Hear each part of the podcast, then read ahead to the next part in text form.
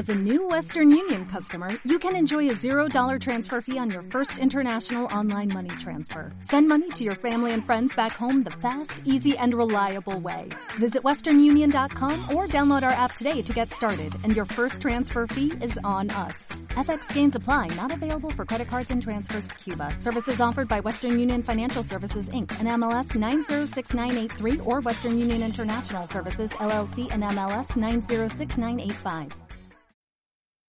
Bienvenido a Consultor IT. Un podcast dedicado a los amantes de la tecnología que quieren seguir aprendiendo de Internet. En cada episodio aprenderás un poco más de temas como la programación, la inteligencia artificial o cómo hacer comercializable tu plataforma online. Contigo, Luis Peris.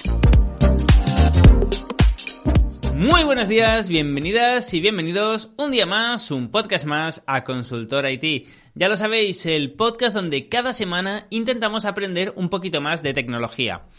Aprender y en ocasiones debatir. Porque en esta ocasión, más que deciros, eh, bueno, y enseñaros algo, quiero también daros mi visión sobre los frameworks MVC y crear un debate. Eh, yo voy a decir que los frameworks MVC están muertos y habrá muchos de vosotros que no estaréis de acuerdo. Yo voy a intentar explicar el por qué considero que los frameworks MVC ya no tienen cabida eh, en el futuro y cada vez menos en el presente.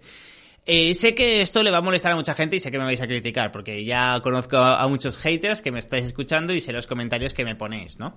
Pero no pasa nada, aquí voy a hablar de datos, de datos estadísticos, más que nada, no es, no son percepciones eh, extrasensoriales que crea yo, sino que vamos a hablar de datos, de por qué considero que, bueno, frameworks como Laravel cada vez se van a utilizar menos. ¿Vale? Simplemente basado en datos. Y bueno, también agradecería si hay debate, genial, en los comentarios, ya sea en iVoox o, bueno, en iOS no se puede, en iTunes no se puede, pero en iVoox, por ejemplo, o en YouTube, agradecería los comentarios, siempre constructivos, porque podemos no estar de acuerdo, pero bueno, yo creo que podemos eh, aprender mucho el uno del otro, ¿no? Al fin y al cabo. Así que nada, te agradezco los comentarios sobre este tema, sobre si crees, después de escuchar este podcast, que van a desaparecer, no van a desaparecer, se van a reducir o incluso van a aumentar. Pero antes de explicar por qué, como digo en el título, considero que los frameworks MVC van a desaparecer o están muriendo, eh, quiero que, bueno, quiero que pensemos en los frameworks. Si yo os pregunto qué frameworks son los más populares, seguramente me diréis Laravel, CodeIgniter, eh, Angular, Zen Framework a lo mejor, mm, React, Vue.js, ¿vale? Y, está, y es correcto, son los más, son lo, bueno, dentro de React se podría decir si es una librería o es un framework, eso otro día entraremos, pero, pero dentro de lo que cabe serían correctos, son los más populares, ¿no? ¿Qué es lo que pasa? Que hace cinco años esta no habría sido la respuesta. Hace cinco años la respuesta habría sido eh, Laravel, CodeIgniter, Symfony y ya está. Y empezaba ahí quizá Angular. ¿Vale? Pero ahora hemos hablado de Angular, hemos hablado de React, hemos hablado de Vue y seguramente alguien, algún despistado, hablaría de Node.js. Digo despistado porque no es un framework como tal. El framework podría ser eh, Express, que sí, es un framework de Node.js, pero Node.js no es un framework, es un motor. Dicho esto, Fijaros que en cinco años ha evolucionado mucho el mundo de los frameworks. Y no es malo, siempre ha ido evolucionando. Pero ¿qué es, ¿cuál es el problema, por decirlo de alguna forma? Que los frameworks actuales no son MVC. Y no pasa nada. Son otro tipo de frameworks y están muy, muy, muy, muy enfocados hacia eh, el desarrollo, por decirlo de alguna forma, el desarrollo de microservicios, que vamos a hablar también un poquito de microservicios y ya en un podcast más adelante hablando solo de microservicios. Pero mientras antes eran desarrollos más monolíticos, ahora son desarrollos más enfocados a microservicios. Y por eso eh, es aquí donde no tiene sentido. No es que esté muriendo porque haya una tecnología mejor, sino que deja de tener sentido los frameworks MVC. Pero como sé que todo esto es muy raro porque mucha gente que me está escuchando no va a saber lo que es un framework MVC, empecemos por el principio. Empecemos por cuando se puso de moda los frameworks MVC. Y ahora hablaremos de qué es un framework MVC, no os preocupéis. Eh, todo comenzó con PHP. Bueno, comenzó mucho antes, de hecho, eh, ahora veremos cuando, cuando se inició, como dato curioso, pero todo empezó, se hizo, se hizo más popular eh, con PHP. PHP, bueno, es un lenguaje enfocado a desarrollo de aplicaciones web y desarrollo de páginas web, ¿vale? Está enfocado al mundo web. A diferencia de otros que son multipropósitos, PHP no. PHP Eh, únicamente está enfocado desarrollo de plataformas web. Eso sí, es el único lenguaje de programación, gracias a que es interpretado, es el único lenguaje de programación que es aceptado en el 100% de los hostings. No existe otro. Node.js, que está muy de moda, genial, sí, está muy de moda y a mí me encanta, yo amo JavaScript. Pero ¿qué está? ¿En el 1,5, en el 2% de los hostings se admite? No se puede comparar con PHP que está en el 100%, por ahora, ¿eh? Y no digo que el otro no sea mucho mejor, otro día lo discutiremos, pero PHP es el único que está en el 100% de los hostings. Dicho esto, que también está cambiando, he dicho esto, bueno, empezó PHP, empezó sin objetos siquiera, ya no es que no esté orientado a objetos, es que no tenía ni objetos. Y era un caos, ¿no? Poco a poco se fueron implementando los objetos en, en nuevas versiones de PHP, pero seguía siendo un caos el código. Tú veías un código de una, o ibas a una empresa a desarrollar un código y el senior lo había desarrollado de una forma. Ibas a otra empresa y estaba desarrollado de otra forma totalmente diferente. Era un caos. Y bueno, hasta que alguien eh, se le ocurrió ya establecer un framework, ¿no? Dice, bueno, un framework no es más que una forma de trabajo, no es magia, no es en una aplicación .exe, no es ni siquiera que tengas funcionalidades extra, porque todo se basa en el lenguaje de programación donde está dicho framework. Todo lo que puedes hacer con un framework, el 100% de lo que puedes hacer con un framework, lo puedes hacer siempre sin el framework. El framework, y esto es muy importante, el framework no es más que una forma de ordenar nuestro código y una forma de buenas prácticas, por decirlo de, alguna forma, ¿no? De que sea un código escalable, sea limpio, etc. El framework MVC se basa en la M, la V y la C, obviamente. Y cuando había tanto caos fue cuando se empezó a popularizar eh, los frameworks en PHP. PHP ya era uno de los lenguajes más utilizados, no digo ni el primero ni el segundo, pero sí era de los más utilizados y sigue siendo muy utilizado. Siempre está en el top 10. Eh, y se empezó a popularizar los frameworks. Eh, MVC. MVC simplemente está la M, la V y la C. La M es de model, eh, los modelos, que es simplemente una carpetita que muchas veces se llama model y es aquí vamos a guardar los ficheros que tienen conexiones a la base de datos. Porque antes se hacía todo junto. Antes eh, el core estaba junto con las conexiones a la base de datos, junto con el HTML, junto con el CSS. Y aquí es en plan, no, no, no, lo dividimos. Una carpetita solo para las conexiones con la base de datos. Vale, perfecto. Ahí la tenemos. Eh, cada framework es diferente, pero más o menos eh, eh, lo podemos definir como una carpetita. Otra carpetita, que porque es modelo vista controlador, la V de, de views, de vista, que es donde introducimos el HTML y quizá podemos llegar a meter algo de CSS, aunque suelen ser links externos a un punto CSS. Pero aquí metemos el HTML y muchas veces incluso eh, que porque claro, un HTML sin PHP no tiene sentido. Pero aquí nunca, nunca, nunca había PHP o debía de haber mucho PHP. Aquí era todo HTML. Lo que pasa es que luego, ya gracias a, a Mustache, eh, a Handlebars, o, bueno, si directamente hacíamos un eco, eh, digamos, se separaba el código de PHP del HTML. Entonces, eran plantillas, por lo que podíamos luego modificar extremadamente fácil. Un diseñador que no tenía ni idea de programación podía modificar esa plantilla. Cosa que antes no, porque estaba todo unido. Y por último tenemos la C, que es el controlador, ¿no? Es el core de nuestro código. Eh, simplemente lo que hacía era, bueno, la programación dura, el core, y cuando necesitaba algo de la base de datos, pues accedía a los modelos y cuando necesitaba mostrar algo, accedía a las vistas y las cargaba y las mostraba al usuario. Era como el artista, por decirlo de alguna forma. Bueno, esto eh, era un sistema monolítico, que se llama, que es una de las formas más eh, rudimentarias de programación, que es todo junto, ¿vale? Bueno, está separado, aún así está, o sea, está mucho mejor de lo que estaba antes, porque antes era todo, todo el código junto. Ahora el código está ordenado, pero no deja de estar siempre en la misma máquina. La base de datos, la, eh, base de, sí, bueno, la base de datos, eh, el frontend está dentro de una carpeta, cierto, pero sigue estando todo dentro del mismo framework, por ejemplo, del Laravel o de CodeIgniter, ¿no? Entonces eh, lo llamamos sistema monolítico. Eh, pues bueno, no, no pasa nada. Simplemente se hizo el primer framework en VC, funcionó súper bien, se crearon nuevos. Normalmente son de, de universidades eh, o de empresas sin, bueno, o empresas que lo hacen gratuito. Hay muy pocos que sean de pago. Y lo que pasa es que sí que es cierto que aunque, y esto es un dato curioso, aunque los frameworks MVC ya tienen 50 años, porque salió en los 70, eh, de hecho lo creó un trabajador de la empresa Xerox que ya sabéis, bueno, ahora esa empresa no es tan importante como antes, pero antiguamente Xerox, eh, quien haya visto la película de los piratas de Silicon Valley sabrá la historia del ratón que inventó y que se robó Apple y luego Windows, etcétera. Pero bueno, Xerox era una, empresa importante en aquella época y bueno, un trabajador inventó esta forma de desarrollo de, modelo vista controlador. Simplemente que PHP era muy popular, era un caos y entonces eh, ha sido el lenguaje de programación que más frameworks ha tenido en la historia de los lenguajes de programación. Por eso la gente asimila o, piensa que los frameworks en VC son de PHP, pero no tiene nada que ver. Dicho esto, todo fue genial, todo fue eh, magnífico hasta hace unos 5 años. Eh, hace 5 años pasaron dos cosas. Bueno, ya había pasado hacía 10 años eh, la versión del HTML5, ¿vale? Donde JavaScript tenía más poder, podías acceder a la webcam, micrófono, tenías los blobs de, binarios para guardar muchísimos datos en el navegador, tenías local storage, session storage. Es decir, el HTML5 te, te daba muchísimo más poder a JavaScript, no necesitabas el Adobe Flash, por ejemplo.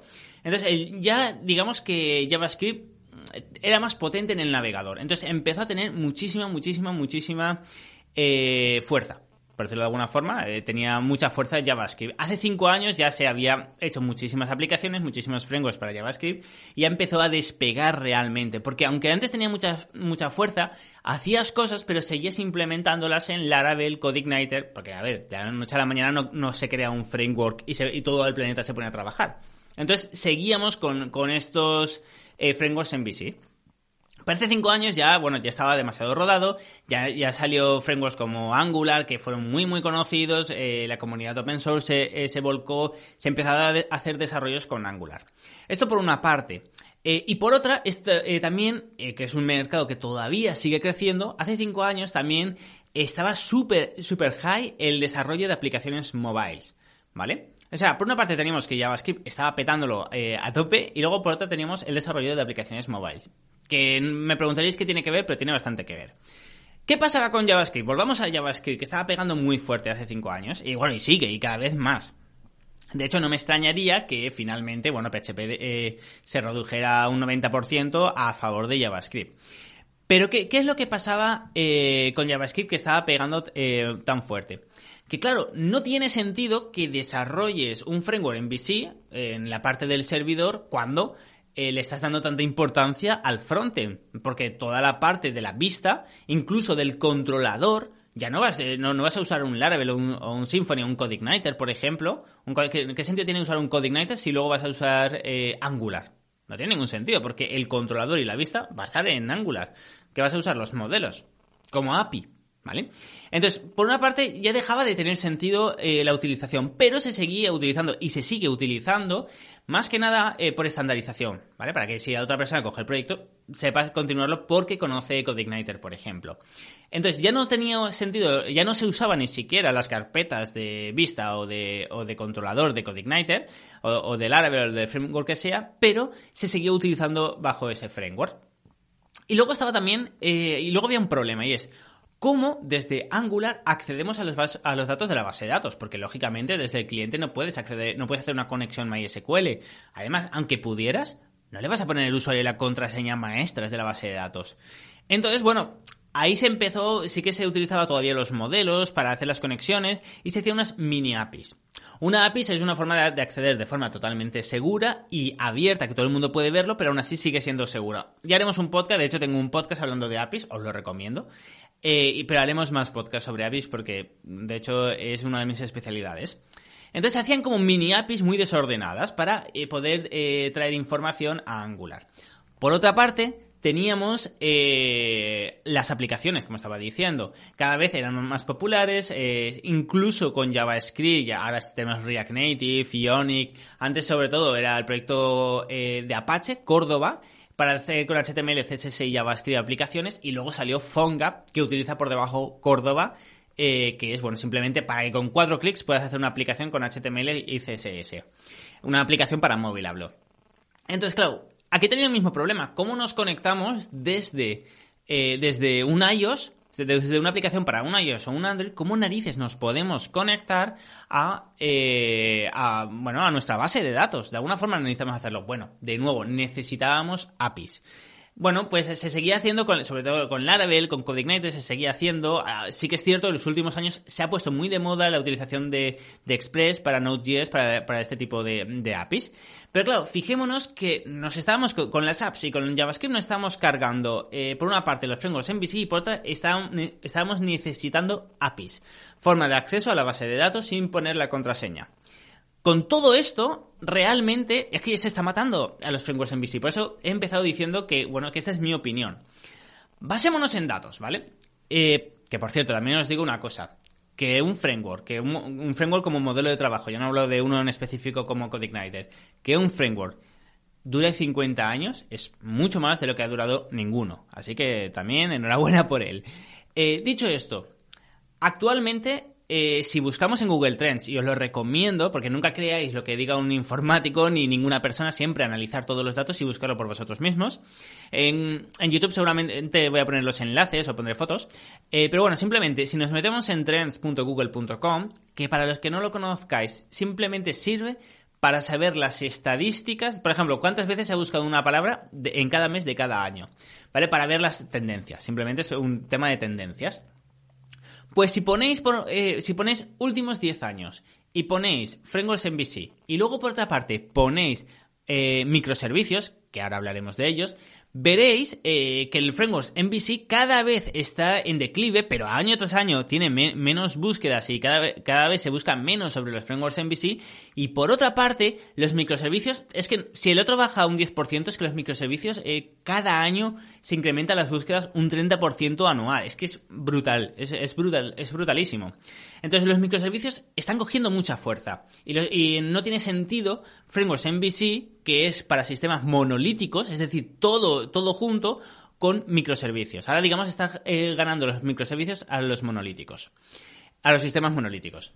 Eh, ¿Qué es un microservicio? ¿no? Por decirlo de alguna forma. ¿Cómo se, un ejemplo, porque claro, yo te podría decir la definición de microservicio eh, como bueno, un sistema independiente que le da una, unas acciones determinadas a un usuario, lo que fuera. Da igual, ¿qué es? Con un ejemplo. Imaginar que tenemos una plataforma, una intranet para una empresa. Con Laravel, por ejemplo, o con CodeIgniter, eh, bueno, tendríamos en nuestra, no tendríamos API, tendríamos la carpeta modelo, todo ahí junto, tendríamos la vista en la carpeta views, por ejemplo en CodeIgniter, y tendríamos el controlador. Si tenemos una pasarela de pago, pues la implementaríamos dentro de, bueno, lo pondríamos en la carpeta seguramente libraries, pero la accederíamos desde la carpeta controllers. Eh, si tenemos un, si tenemos que mandar mails, pues bueno, podríamos tener nuestra librería igualmente, la carpeta librerías, para tenerlo ordenado, pero seguiría en, controllers, estaría dentro de controllers.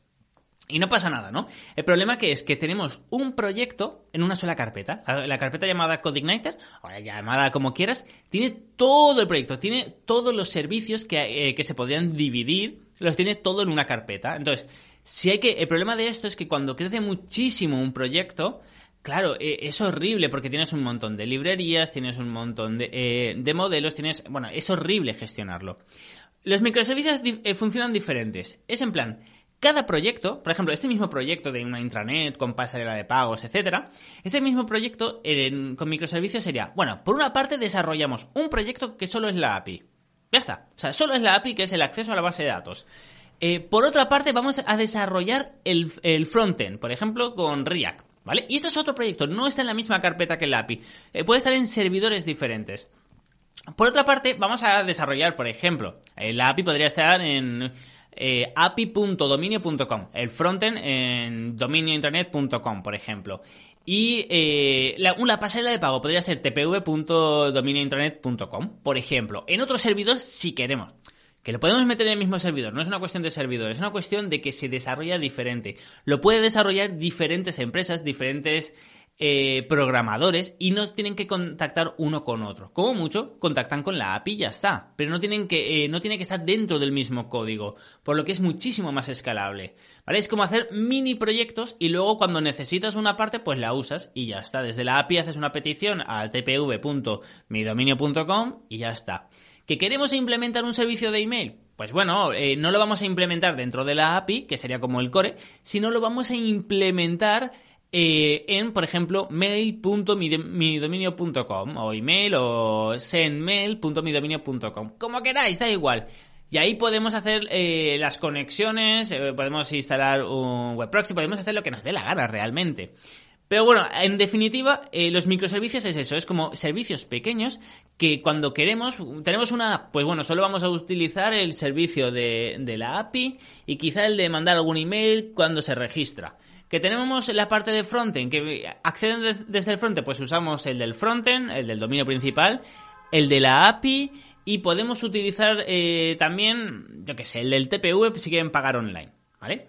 Esta es la diferencia entre servicios, eh, eh, bueno, microservicios y servicios monolíticos, disculpad, que es, o sea, que, que está todo junto, por decirlo, en la misma carpeta está todo junto. Es muchísimo más complicado que el proyecto crezca.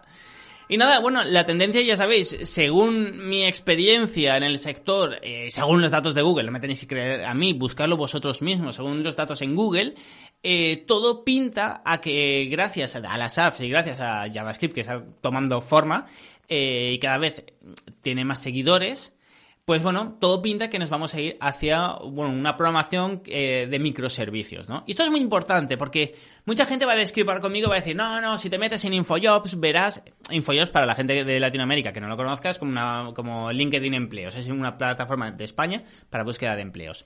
Entonces, mucha gente me va a discrepar y me va a decir que muchos trabajos se busca gente que sepa Laravel o que sepa CodeIgniter. Y dices, sí, es cierto, pero bueno, esto no quiere decir que la tendencia sea la que sea. Además, y esto es muy importante, tenemos que seguir sabiendo eh, Laravel, CodeIgniter, eh, Symfony y estos lenguajes porque hay una cosa que es el código legado. Es decir, tú llegas a una empresa y tú no vas a crear la empresa. Tú vas a seguir desarrollando lo que está en la empresa. Y si está desarrollado en un, Laravel, pues hasta que los jefes entiendan que van a tener que ir migrando poco a poco, año tras año, a microservicios, pues vas a tener que seguir desarrollando en lo que está en la empresa. Por eso, las ofertas de trabajo en muchas empresas es por el sistema que tienen. Si lo tienen en Laravel, pues vale, pues te contratan en Laravel y cuando se den cuenta, poco a poco, cuando ya no puedan crecer más, lo irán migrando a, bueno, pues a lo mejor a RIA, que harán una API, eh, meterán un servicio de email, por ejemplo etcétera.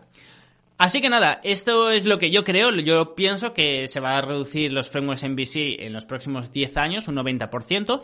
Y según el panorama actual, si buscáis la palabra microservicios en España casi no existe.